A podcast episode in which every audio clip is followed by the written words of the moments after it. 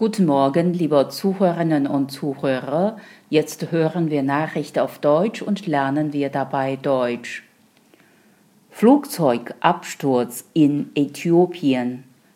Bei dem Flugzeugabsturz in Äthiopien sind nach bisherigen Erkenntnissen des Auswärtigen Amtes fünf Deutsche ums Leben gekommen.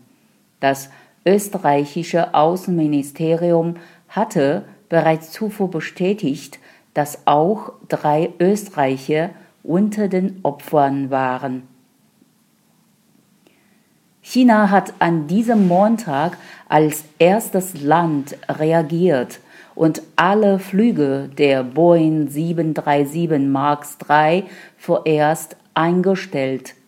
Keine der 157 Passagiere hatte das Unglück in Äthiopien überlebt.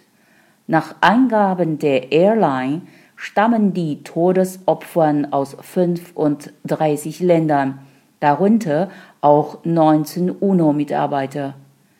Nach dem Absturz der Boeing in Äthiopien mit 157 Menschen an Bord forschen Experten nach der Unglücksursache. Die neue Maschine vom Typ Boeing 737 MAX 8 der Ethiopian Airlines war mit einem erfahrenen Piloten von Addis Abeba in Richtung Nairobi unterwegs. Die Boeing 737 ist das meistverkaufte moderne Passagierflugzeug der Welt.